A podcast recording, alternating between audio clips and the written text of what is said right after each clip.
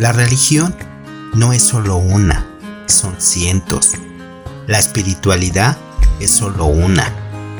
La religión es para los que duermen. La espiritualidad es para los que están despiertos.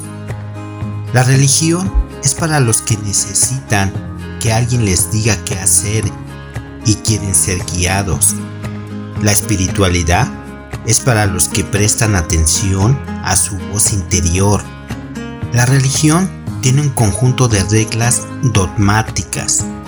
La espiritualidad te invita a razonar sobre todo, a cuestionar todo.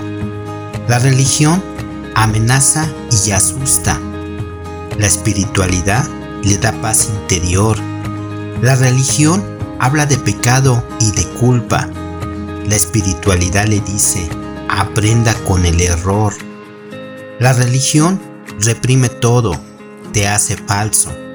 La espiritualidad trasciende todo, te hace verdadero. La religión inventa, la espiritualidad descubre. La religión no indaga ni cuestiona. La espiritualidad se pregunta todo. La religión es humana, es una organización con reglas. La espiritualidad es divina, sin reglas. La religión es causa de divisiones. La espiritualidad es causa de unión. La religión te busca para que creas. La espiritualidad tiene que recogerla. La religión sigue los preceptos de un libro sagrado. La espiritualidad busca lo sagrado en todos los libros. La religión se alimenta del miedo. La espiritualidad se alimenta en la confianza y la fe. La religión hace vivir en el pensamiento. La espiritualidad hace vivir en la conciencia.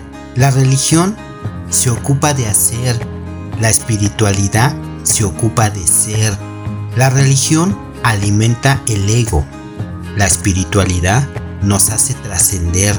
La religión nos hace renunciar al mundo. La espiritualidad nos hace vivir en Dios, no renunciar a Él. La religión es la adoración, la espiritualidad es la meditación. La religión sueña con la gloria y el paraíso. La espiritualidad nos hace vivir la gloria y el paraíso aquí y ahora. La religión vive en el pasado y en el futuro. La espiritualidad vive en el presente. La religión clausura nuestra memoria. La espiritualidad libera nuestra conciencia. La religión cree en la vida eterna. La espiritualidad nos hace conscientes de la vida eterna. La religión promete para después de la muerte.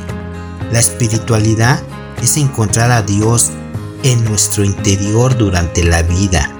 No somos seres humanos pasando por una experiencia espiritual. Somos seres espirituales pasando por una experiencia humana. Vida amor y risas.